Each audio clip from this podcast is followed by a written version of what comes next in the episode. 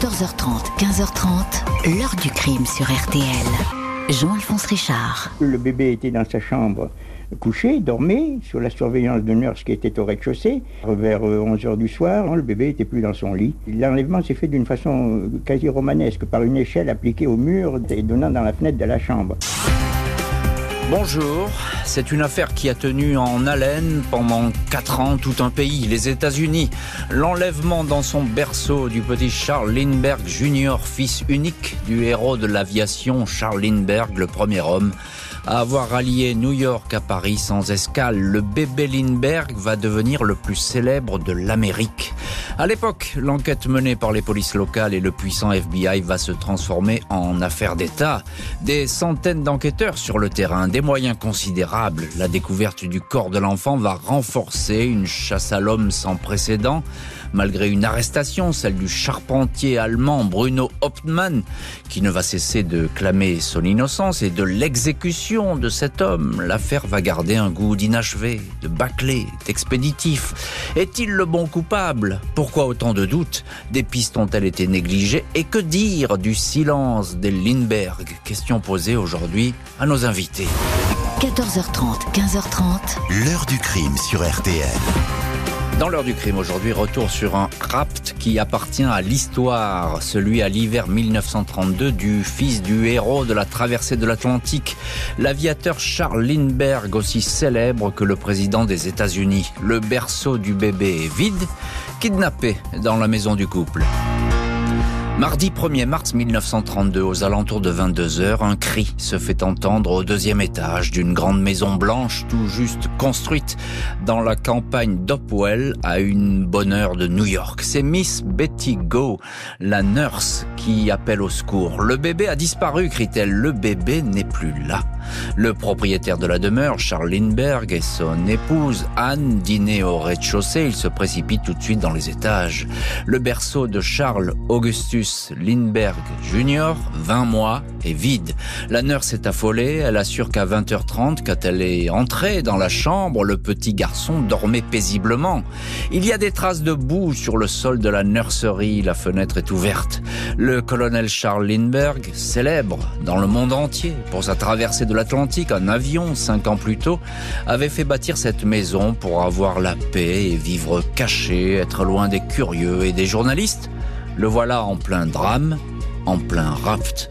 Le chef de la police locale, Charles Williamson, est le premier sur place avec ses hommes. Des traces de pas sont relevées sous les fenêtres du deuxième étage, empreintes informes qui font dire que le ravisseur était peut-être en chaussettes. À une vingtaine de mètres de la maison, les policiers retrouvent l'échelle utilisée pour accéder au deuxième étage. Une échelle en bois de fabrication artisanale et en partie brisée. Des traces de pas sont visibles jusqu'à la sortie de la propriété où le ou les ravisseurs sont partis en voiture. La nouvelle du rapt du bébé Lindbergh se répand instantanément. Dans la nuit, les premiers journalistes font le siège de la maison d'Opwell. L'enlèvement a été très bien préparé, les auteurs avaient repéré les lieux, ils savaient où se trouvait exactement le petit garçon, ils n'ont pas fait le moindre bruit, aucune empreinte dans la nurserie et sur l'échelle de fortune. Ils ont laissé une note sur le rebord de la fenêtre, une demande de rançon, 50 000 dollars. 6 mars, cinq jours après l'enlèvement, Charles Lindbergh reçoit une deuxième demande de rançon postée depuis Brooklyn. Elle est revue à la hausse, 70 000 dollars. Seule la police est alertée. 8 mars, les ravisseurs proposent que les contacts se fassent par le biais de petites annonces dans le journal Bronx Home News. Un proviseur à la retraite, le docteur John Condon, est désigné comme négociateur sous le nom de code JAFSI pas moins de 10 messages vont ensuite se succéder. Un jeu de piste. Le docteur Condon récupère des instructions à droite, à gauche. Au sixième message, il finit enfin par rencontrer un individu au cimetière Woodlawn dans le Bronx, l'homme, de taille modeste, se fait appeler John. Il se tient à distance. L'émissaire demande une preuve de vie de l'enfant. 16 mars, un pyjama gris est adressé au Lindbergh, qu'ils reconnaissent. La police multiplie les vérifications et les interpellations dans le monde de la pègre. La rumeur court que le roi des gangsters, Al Capone en personne, alors en prison, serait le commanditaire. 1er avril, un mois pile après le rapt, le mystérieux John donne ses instructions pour la remise de la rançon. La somme est arrêtée à 50 000 dollars, préparée en billets certifiés, tous répertoriés par les enquêteurs. Le docteur Condon rencontre à nouveau l'inconnu dans le Bronx. Ce dernier assure que l'enfant est en vie. Il empoche la rançon et disparaît dans un bois voisin. Un treizième et dernier message indique que le bébé est sur un bateau, le Nelly, amarré près de Newport, non loin de Hosneck Beach. Les policiers se rendent sur place, mais aucun bateau appelé Nelly ne se trouve ici. Aucun bébé n'est retrouvé. Un mois de recherche vaine pour retrouver le bébé Lindbergh, l'enfant national, c'est comme ça qu'on le présente dans les journaux. Une affaire d'État dès l'enlèvement en raison bien sûr de la personnalité de son père, le héros de l'Atlantique.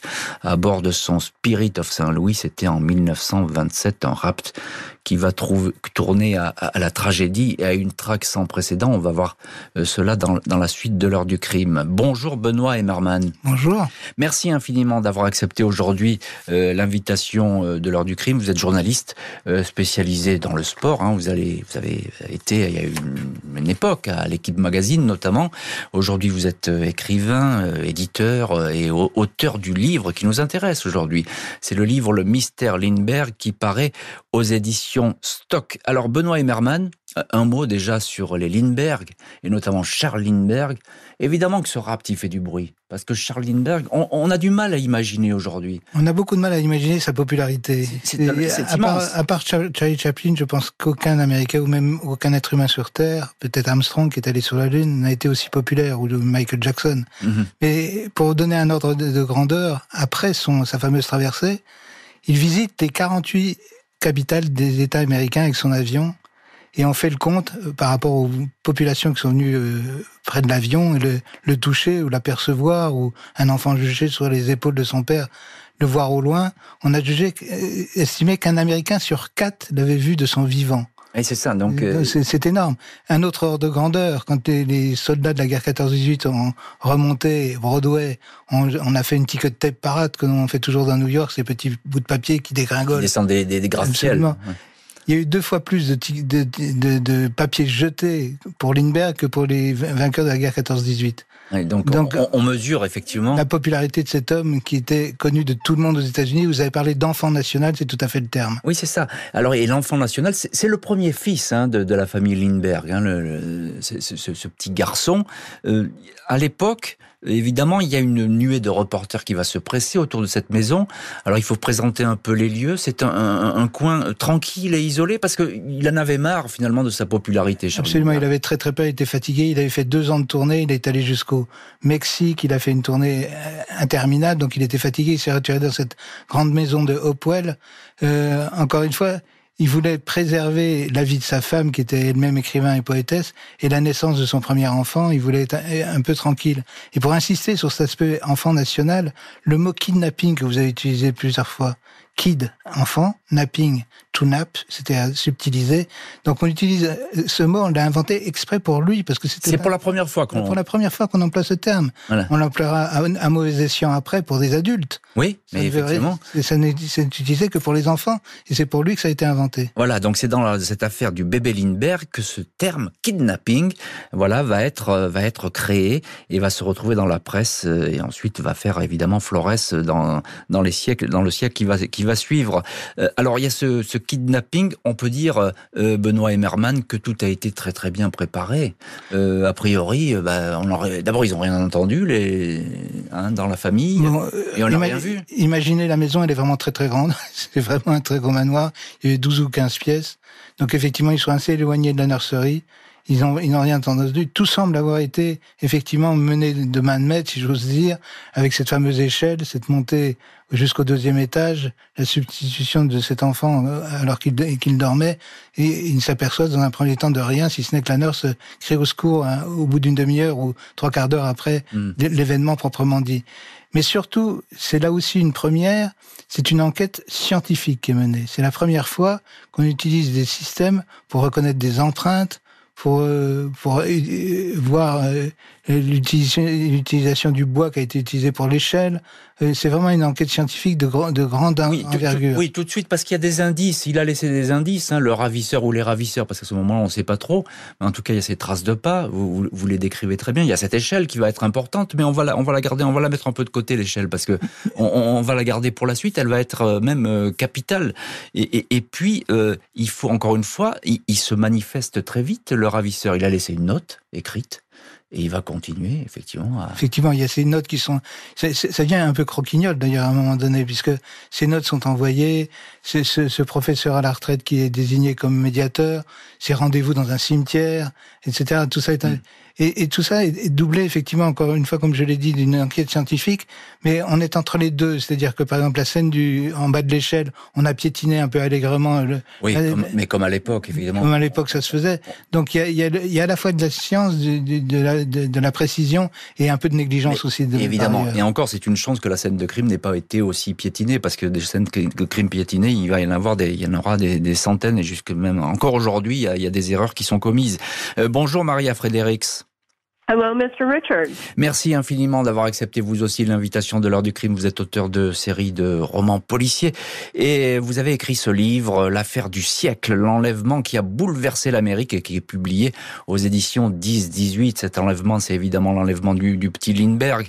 Alors ce 1er mars 32, on en parlait avec Benoît Emmerman, ce kidnapping, c'est une affaire qui secoue euh, l'Amérique, j'ai envie de dire, et même le monde.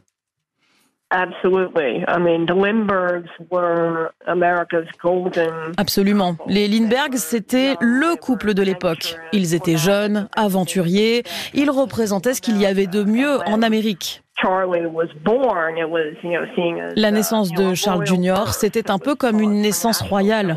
Quand il a été kidnappé, ça a choqué la nation. Les enlèvements étaient très répandus à l'époque, mais l'idée que ça leur arrive à eux était inimaginable. Ils ont reçu des milliers de lettres de sympathie, des gens qui voulaient les aider.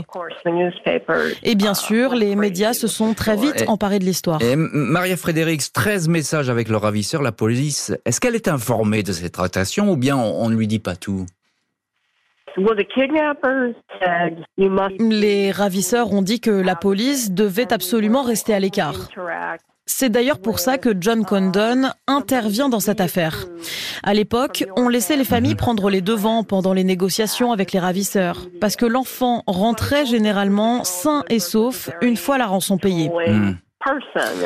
Puis Charles Lindbergh était une personne très autoritaire. Il voulait contrôler toutes les négociations. Impossible de savoir où l'enfant est caché, une terrible découverte va mettre fin au suspense. Jeudi 12 mai 1932, deux mois et demi après la disparition du petit Charles Lindbergh Jr., introuvable, deux camionneurs transportant une cargaison de bois décident de s'arrêter sur un chemin de terre entre Montrose et Hopewell. L'un des deux hommes aperçoit alors en direction des arbres ce qui ressemble à un corps décomposé. Un petit crâne émerge d'un tas de branchages et de feuilles mortes ainsi qu'un petit pied. La dépouille gît face contre terre, enfouie sous quelques centimètres seulement de terre. La police songe tout de suite au bébé Lindbergh, car le lieu est à seulement 7 kilomètres de la maison de l'aviateur. À la morgue, Miss Betty Go, la nurse, identifie formellement le tricot de flanelle que portait l'enfant au moment de se coucher. Les légistes estiment que la mort remonte à au moins deux mois, soit juste après l'enlèvement. L'enfant a été tué après un violent coup porté sur le crâne. Un trou est nettement visible au-dessus du front. La maman, Anne Moreau Lindbergh, déclare « Mon pauvre bébé j'avais toujours pensé qu'on l'avait tué. Le gouverneur du New Jersey assure qu'il n'y aura aucun repos tant que les coupables ne seront pas châtiés. L'enquête ne voulait pas gêner les négociations, dit-il. Tout espoir est désormais perdu. Nous pouvons aller de l'avant. L'enquête change de rythme. La police établit une interminable liste de suspects. Les ouvriers qui ont travaillé dans la demeure des Lindbergh sont interrogés, tout comme le personnel de la maison. Une employée de la mère de Charles Lindbergh, Violette Sharp, est interrogée à plusieurs reprises. Les policiers ont des doutes. Un mois après la découverte du corps, elle se suicide. Pour le FBI, elle n'avait rien à voir avec l'histoire. Un homme de main du milieu new-yorkais dit être en contact avec les ravisseurs. Il demande 100 000 dollars pour livrer les noms une tentative d'escroquerie. 19 octobre 1933, le FBI est désigné comme le seul et unique service d'enquête. Des graphologues étudient l'écriture du ravisseur. Ils notent des tournures de phrases qui pourraient être germaniques. Le docteur Condon, seule personne à avoir approché le mystérieux John et mis à contribution, il se souvient du visage de l'individu qu'il pense être scandinave. L'échelle artisanale utilisée pour enlever le bébé ne livre pas d'empreinte, mais sa construction et la nature du bois sont analysées. Elle a bien été fabriquée par un menuisier ou un charpentier. Le directeur du FBI, Edgar G. Hoover, se concentre sur la piste de la rançon. Les billets, tous enregistrés, sont traçables. Les numéros de série sont communiqués aux banques, aux bureaux de poste, aux grands magasins, compagnies d'assurance, stations-service. Des coupures vont émerger ça et là, notamment à Yorkville et dans le quartier de Harlem. Impossible toutefois de remonter aux propriétaires. 18 septembre 1934, deux ans et demi après le kidnapping, une banque de New York. Prévient le FBI qu'une coupure recherchée, un 10 dollars, lui a été remise par un client pompiste, une grosse somme à l'époque pour un plein de quelques cents. Le pompiste a eu des doutes, il a noté le numéro d'immatriculation de la voiture, le propriétaire est un Allemand, un certain Bruno Optman, domicilié au 1279 East, 222e rue à New York dans le Bronx. Et le Bronx, c'est justement le quartier de New York où le fameux John donnait ses rendez-vous à l'émissaire de la famille Lindbergh, Bruno Hopman. Est-il l'homme euh, en question? On va voir ce qui va advenir et surtout ce qu'il va pouvoir raconter dès lors qu'il va être arrêté euh, aux policiers. On va voir cela euh, dans la suite de l'heure du crime. Alors, on retrouve l'un de nos invités dans ce studio de l'heure du crime, c'est Benoît Emmerman, journaliste et auteur de ce livre, le mystère Lindbergh aux éditions euh, Stock. Euh, le bébé a reçu un coup au front, un coup extrêmement violent. On peut parler de sauvagerie, parce qu'on a presque l'impression que la mort, elle est volontaire. Elle est volontaire ou accidentelle, puisqu'on est sûr de rien décidément dans cette histoire. Il semblerait, la théorie qui, qui a affleuré assez rapidement, c'est que peut-être le bébé est tombé, était dans les mains du, du ravisseur qui descendait l'échelle. Il l'a fait tomber. Il l'a fait tomber. C'est une théorie. Mais ce qui est intéressant, encore une fois, dans cette affaire, c'est la superposition des enquêteurs, des commissions, des gouverneurs, des, le directeur du FBI qui s'en mêle, Edgar G. Hoover. C'est pas n'importe qui. Et c'est pas n'importe qui, et c'est pas par hasard surtout. Et, et, vous avez cité le nom de Hauptmann. Hauptmann est allemand c'est évidemment un élément extrêmement important dans la propagande qui va être menée dans ce, dans ce procès également. Il est allemand, il a fait la guerre 14-18 contre les Alliés, contre les Américains. Il est, c'est un repris de justice. Et, effectivement, Hoover serait trop content d'épingler ce type de personnage. Bien sûr, et là, c'est effectivement, euh, il va se faire une fixation. Les, policiers vont faire une fixation sur ce personnage, mais le personnage, on va le retrouver parce qu'il n'est pas encore arrêté à, l'heure à laquelle nous parlons. Euh, Benoît Emmerman, il y a beaucoup de pistes ouvertes hein, à l'époque. Ça part dans tous les sens. Vous dites il y a plusieurs commissions, etc. C'est souvent le cas aux États-Unis. Il y a des enquêtes croisées comme ça un peu dans tous les sens, mais euh, il y a, mais il y a des choses plus tangibles. On va chercher dans la pègre, etc. Voilà, mais il y a aussi des choses plus tangibles. Vous avez parlé des billets.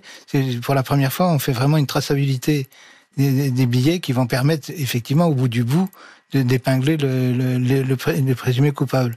Donc euh, il y, a effectivement ça, il y a des, empreintes, il y a des effectivement on fait des enquêtes auprès de la PEG, on fait on, fait parler des, des, donneurs éventuels qui pourraient et, là-dessus même, compte tenu de la popularité encore une fois du personnage, il y a même des vous l'avez cité, des fausses des fausses rumeurs. Oui et des escroqueries qui, qui viennent se greffer dessus. Et il y a aussi euh, le cas, Benoît Emmerman, et on va voir ça émerger, qu'il y a des gens qui vont dire, je, ce bébé qui est chez moi, c'est le bébé Lindbergh, on va dire, il n'est pas mort, etc. Il y a des gens qui vont se manifester pour avoir de l'argent. Je vous rassure, le, encore aujourd'hui, il y a deux ou trois personnages euh, aux États-Unis qui revendique la, être, qui estime être le, le, Lindbergh en question, et qui essaie de le prouver. Encore aujourd'hui. Encore aujourd'hui. Bon. Ils sont très âgés, mais ou si c'est pas eux, c'est leur fils.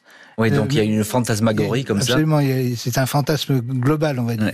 Maria Fredericks, vous, vous êtes auteur du livre L'affaire du siècle, l'enlèvement qui a bouleversé l'Amérique, et vous connaissez très bien cette affaire. Alors, un petit mot sur sur Lindbergh, hein, sur le, le, héros de l'aviation. On a l'impression qu'il est très en retrait à ce moment-là dans cette affaire. Il se méfie de la presse, il reste à distance, pas de déclaration?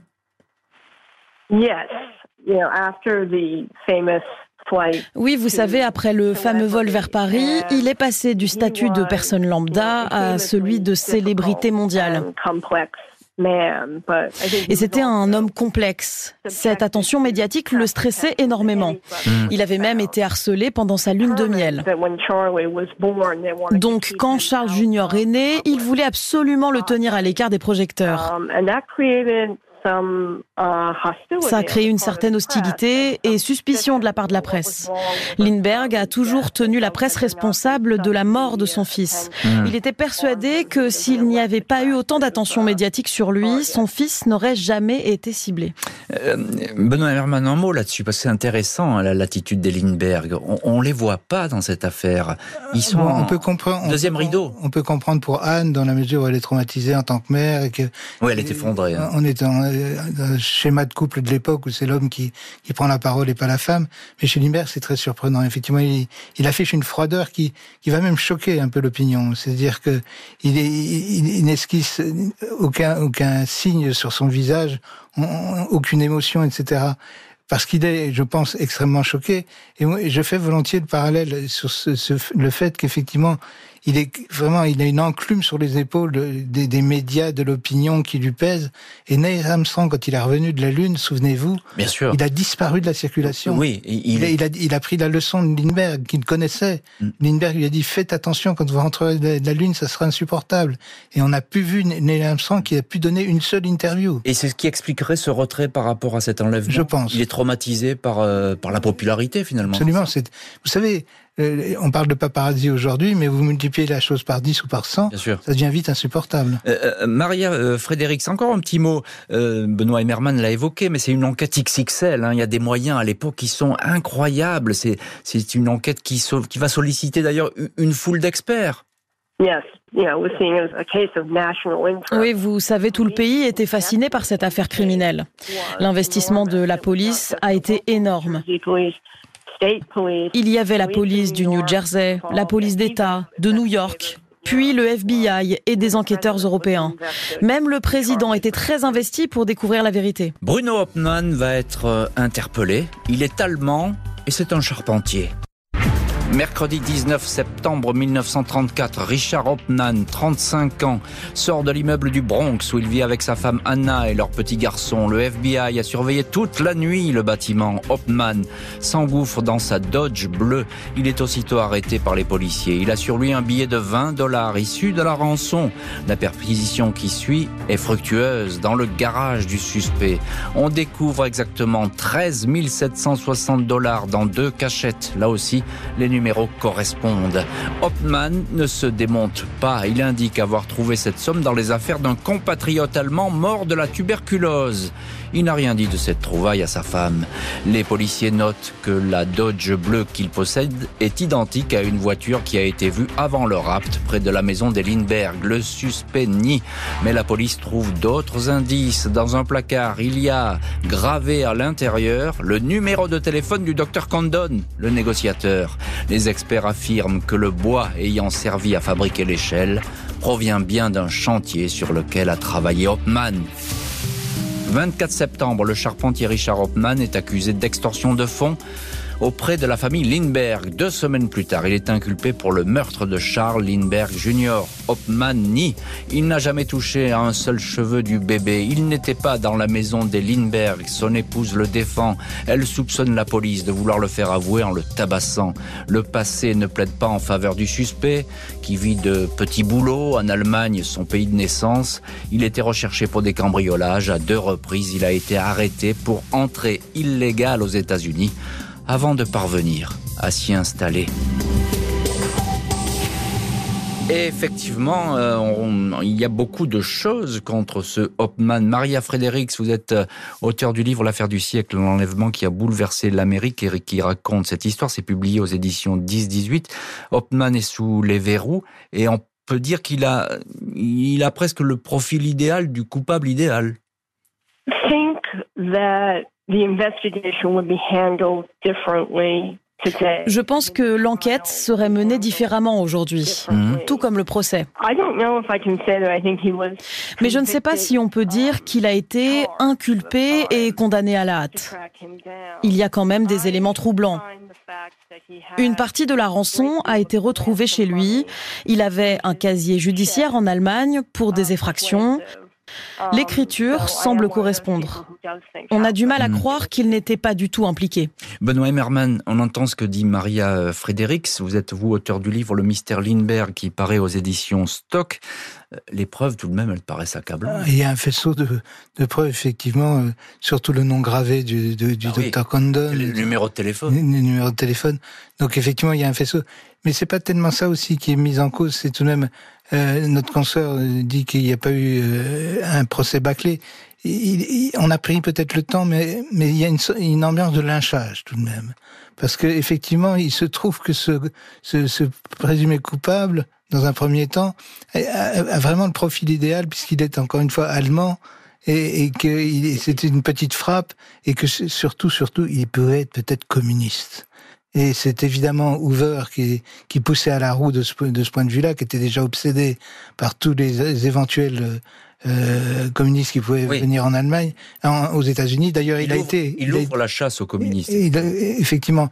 Donc tous ces, ces, ces, ces, charges supplémentaires ou ces, ces, particularités supplémentaires font que sur Hoffman pèse évidemment beaucoup de beaucoup de soupçons mais il les attire presque à lui, quoi. Je veux dire, mm. il, est presque plus royaliste que le roi en offrant euh, tout un tas de, de, de, de, circonstances qui font qu'on croit qu'il est, qu'il est coupable, effectivement. L'argent, euh, il a une explication qui est un peu ridicule, il faut bien le dire. Il dit qu'il a trouvé chez un compatriote qui est mort. Ce qui, oui, ce qui prouverait qu'effectivement, il a peut-être pas fait ce crime seul.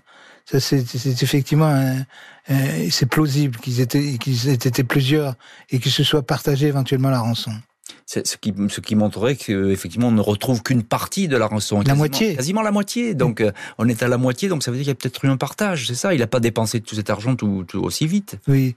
Euh, compte tenu de, de, la distance pour aller à Hopewell, compte tenu du fait qu'il faut une voiture, etc., on peut très bien imaginer qu'ils étaient deux. Euh, et cela dit jusqu'à la, la chaise électrique, il n'a pas dénoncé son, son complice.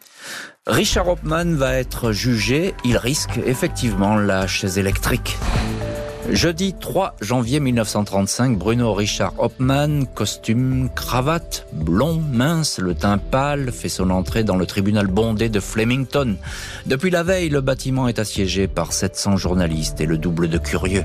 L'accusé plaide non coupable, le procureur énumère les charges. Une partie de la rançon retrouvée dans le garage, le numéro de téléphone du négociateur inscrit dans une armoire, le rapport d'expertise graphologique qui conclut que Hopman peut très bien être l'auteur des lettres. Le procureur parle encore de la fameuse échelle du kidnapping fabriquée dans la même essence de bois que celui retrouvé chez le suspect. Pour le procureur, Hopman a enlevé le bébé. En redescendant l'échelle artisanale s'est brisée. La chute aurait causé la mort de l'enfant, expliquant la fracture ouverte au crâne. Les Lindbergh témoignent. Le colonel Charles Lindbergh se souvient désormais qu'il a entendu vers 9 heures du soir un bruit, dit-il, comme un sac d'orange qui tombe d'une chaise. 32 jours de procès, le témoin le plus entendu, le docteur Condon, est effectivement interrogé. Il a vu plusieurs fois le mystérieux ravisseur. Pourtant, après l'arrestation de Hopman, il ne l'avait pas formellement reconnu. Devant le tribunal, il est plus affirmatif. À la question qui est ce John qui vous a remis l'argent, le témoin répond John, c'est cet homme, Bruno Richard Hopman. L'avocat de l'accusé assure que le témoin dit n'importe quoi. Selon lui, l'argent retrouvé dans le garage ne signifie en rien que Hopman est le ravisseur. Mais le 13 février, après 11 heures de délibération, Hopman est déclaré coupable et condamné à mort. Condamnation à mort pour le suspect numéro un dans l'affaire du petit Lindbergh, du bébé Lindbergh. Euh, Maria Fredericks, vous connaissez très bien cette histoire. Vous avez euh, écrit un livre sur le sujet. Euh, le procès est-il aussi médiatique que l'affaire? Oui, c'était un vrai cirque médiatique. C'était le procès O.J. Simpson de son époque. La petite ville de Flemington était complètement dépassée. C'était un spectacle assez indigne, à vrai dire. Il vendait des souvenirs, des échelles miniatures, des soi-disant mèches de cheveux de l'enfance. C'était assez perturbant alors, à ce procès, il y a beaucoup de choses qui vont être euh, dites, euh, beaucoup de choses qui vont être révélées sur l'enquête. Le procureur, lui, il est formel, il dit que euh, finalement, on pense que le bébé, il a été assassiné peu de, pas assassiné, mais qu'il est mort peu de temps après le rapt et avec notamment cette fameuse histoire de l'échelle.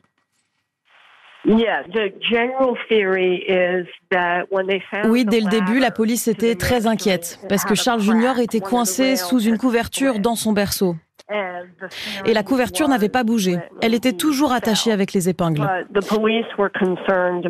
Les enquêteurs ont tout de suite pensé que le ravisseur avait retiré l'enfant du berceau par la tête. Ah. Et que c'était certainement pour ça qu'aucun pleur n'avait été entendu ce soir-là. Parce qu'il avait été tué par le ravisseur lorsqu'il l'avait enlevé du berceau. Alors ça, c'est effectivement une théorie qui a, euh, qui a, qui a émergé au cours de l'enquête, mais finalement, on va retenir l'histoire de l'échelle, parce que euh, cette chute, c'est ce qui paraît le plus euh, vraisemblable. Benoît Emmerman, notre deuxième invité aujourd'hui dans le studio de l'heure du crime, auteur du livre Le mystère Lindbergh, qui paraît aux éditions Stock. Charles Lindbergh, et peut-être son épouse aussi, en tout cas Charles Lindbergh, il est présent en permanence à ce 32 jours. 32 jours. Pendant 32 jours, il entend des, choses terribles, insupportables à propos de son fils. On lui, dans le détail, le médecin légiste parle, parle de, de, de, de, cet enfant qui a même été euh, mangé en partie par des animaux sauvages. Enfin, c'est insupportable. Sa femme n'est pas là, elle est enceinte de, de, son, de leur deuxième enfant et les retirer au, dans un endroit au calme. Mais lui, il est là, il est là, impassible, avec ses, ses deux mètres de haut dans un coin du tribunal. Finalement, il dépasse largement l'horaire de son, de son témoignage proprement dit. Il veut assister à tout, il veut entendre tout le monde. Et encore une fois, il ne parle à personne. Mm. Et les Américains lui tiennent grief un petit peu de ce silence euh, interminable, le fait qu'il n'ait aucune émotion, aucune larme. Il n'y a pas une seule larme en 32 jours. Il est jamais ému. Et il est, il est comme, il est comme tétanisé. Hmm. Et les interprétations vont bon train à, propos de cette attitude. Et donc, on, oui, on va s'interroger sur, lui d'ailleurs. Hein. La, presse continue à le traquer, évidemment. On essaie de le photographier, on le suit partout. Ah, ah, absolument. Mais on, lui, on lui fait même des ponts d'or pour qu'il fasse des, déclarations à tel, à tel ou tel média, mais il refusera toujours. Bruno Hauptmann va continuer, lui, de son côté, à clamer son innocence, mais il va être exécuté. Qui a tué le bébé Lindbergh? Monsieur le gouverneur, je n'ai pas peur de mourir, mais s'il vous plaît, enquêtez encore, l'affaire n'est pas résolue. L'enquête de l'heure du crime, je vous retrouve tout de suite sur RTL. Vendredi 3 avril 1936, 8h44, Bruno Hauptmann est exécuté sur la chaise électrique de la prison de l'État du New Jersey. Juste avant, il avait écrit deux lettres au gouverneur. Je n'ai pas peur de mourir, mais s'il vous plaît, enquêtez encore, l'affaire n'est pas résolue. Il ajoutait, je le répète, je suis innocent du crime pour lequel j'ai été condamné. Après l'exécution d'Hauptmann, Charles Lindbergh et son épouse Anne s'étaient exilés eux, en Europe afin de s'éloigner le plus possible de la maison d'Opwell. Anna Hopman, l'épouse du condamné, décédée en 1994, aura passé sa vie à dénoncer une erreur judiciaire. Toutes les personnes qui ont témoigné contre mon mari ont menti. Il n'a rien à voir avec ce meurtre. Mon mari est innocent.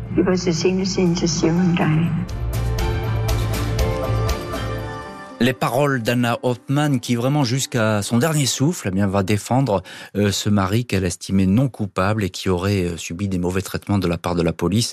Il serait le bouc émissaire de cette affaire malgré les preuves euh, patentes, les, preuves solides qui ont été trouvées contre lui.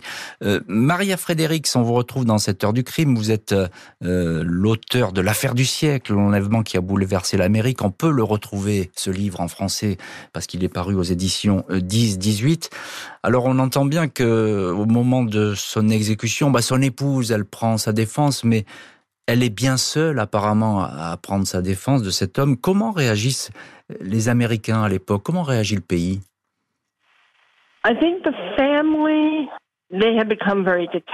La famille a fini par totalement se détacher de toute cette affaire.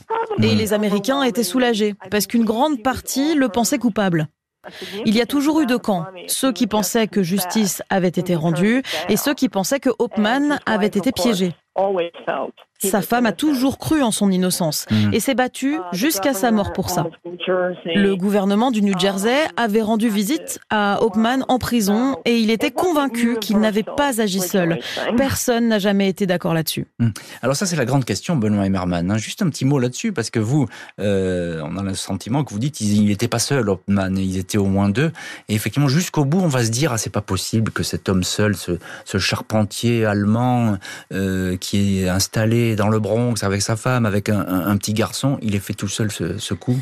Effectivement, deux, deux, deux, grands points d'interrogation. Vous êtes bien placé dans ces missions, savoir que quand il y a des affaires comme ça, il y a souvent des interrogations qui ne sont pas élucidées. Il y, en a, il y en a deux là, c'est qu'effectivement, il est peu vraisemblable qu'il ait été seul dans cette affaire. Il avait sûrement un complice, ou même il répondait aux ordres d'un mentor supérieur, ce pourquoi il l'a jamais dénoncé peur qu'il y ait des sévices sur sa femme ou que sais-je. Hmm. Euh, bref, il a, il, a, il a gardé le silence jusqu'à la fin.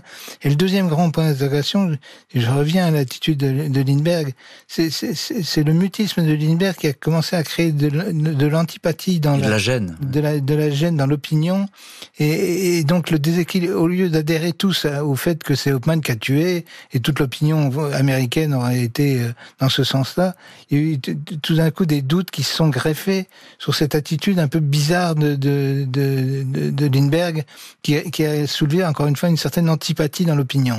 Et, et d'ailleurs, la suite va être instructive puisque et c'est dans votre livre, Le mystère Lindbergh, qui est paru aux éditions Stock. Euh, ils vont partir les Lindbergh, ils vont aller en Europe. Et là, on a l'impression qu'il y a une nouvelle vie qui commence. Oui, il faut, faut, fuir. Dans un premier temps, ils partent tous les deux. Ils laissent le nouvel enfant qui est né euh, à des parents et ils partent au Groenland avec leur avion. On peut pas faire plus euh, plus éloigné, plus éloigné ou plus. Et, et, donc, dans un deuxième temps, ils partent en Europe, en Angleterre d'abord. Ils vont s'installer à Langbarns, euh, dans la région de, de Londres, en pensant qu'ils allaient être libérés de la presse. De, et, L'Angleterre, l'Angleterre, c'était pas le lieu idéal. Et vous savez, ils vont finir finalement en France, euh, dans la petite île d'Iliec, ou là, en Bretagne, une île qu'ils va acheter, ils voudraient s'installer, ils viendront s'installer euh, dans, cet endroit-là, où sur cette île, ils auront la, paix vis-à-vis de l'opinion. Mais il y avait cette volonté effectivement de couper vraiment avec la presse, avec l'opinion en général. Il va rester longtemps en France parce que je crois qu'il a une activité aussi politique. Enfin, il s'intéresse. Oui, il restera pas si longtemps que ça parce que la guerre se va se déclarer et c'est à ce moment-là qu'il va changer un petit peu d'attitude euh, politiquement. Mais c'est tout ça est agreffé sur le traumatisme, encore une fois, de ce qui s'est passé euh, deux, ans ou trois ans avant. On, va l'accuser d'ailleurs, Lindbergh, de soutenir un petit peu le, régime nazi, ben, en tout cas d'être sympathisant. Il est largement sympathisant. C'est ça. Hein, donc, euh, on n'a pas aujourd'hui la, clé hein, dans cette histoire. On, sait, vous dites, euh, il y a peut-être deux personnes, etc., mais on n'a pas trouvé la, vérité absolue. elle n'est pas là. Dans l'affaire Grégory non plus. Oui, euh, bon, il y a beaucoup d'affaires. On peut, on passer du temps à les énumérer. Absolument. Et là, on a une, une, affaire effectivement presque emblématique de ce qui, de ce qui se passe quand euh, on, on, pense que tout est simple. Après tout, l'enlèvement d'un enfant, d'un enfant, on retrouve le, cet enfant mort, la rançon, etc. On, on, on alpague le, le, le, présumé coupable qui répond au portrait idéal, mais c'est pas si simple que ça. Mm. Et encore une fois, on n'a pas la réponse euh, très nette. Maria Frédéric, je termine cette émission avec vous. Euh, c'est une histoire, euh, vraiment, on est 90 ans après, 90 ans après, et c'est toujours aussi fascinant, cette histoire, est toujours aussi suivie aux États-Unis. Oui, le kidnapping est une source éternelle de fascination. Mais cette histoire continue de faire parler parce qu'aux États-Unis, Nous découvrons les côtés sombres de certains de nos héros, et c'est le cas avec Lindbergh et son affinité pour l'Allemagne nazie. Mais c'est une affaire qui a marqué les États-Unis et qui continue de fasciner encore aujourd'hui. Merci infiniment Maria Fredericks et Benoît Emmerman d'avoir été aujourd'hui les invités de l'heure du crime. Merci à l'équipe de l'émission, rédaction en chef Justine Vignot, préparation Marie Bossard, traduction Agathe Landé, réalisation Jonathan Griveau. L'heure du crime, présenté par Jean-Alphonse Richard sur RTL.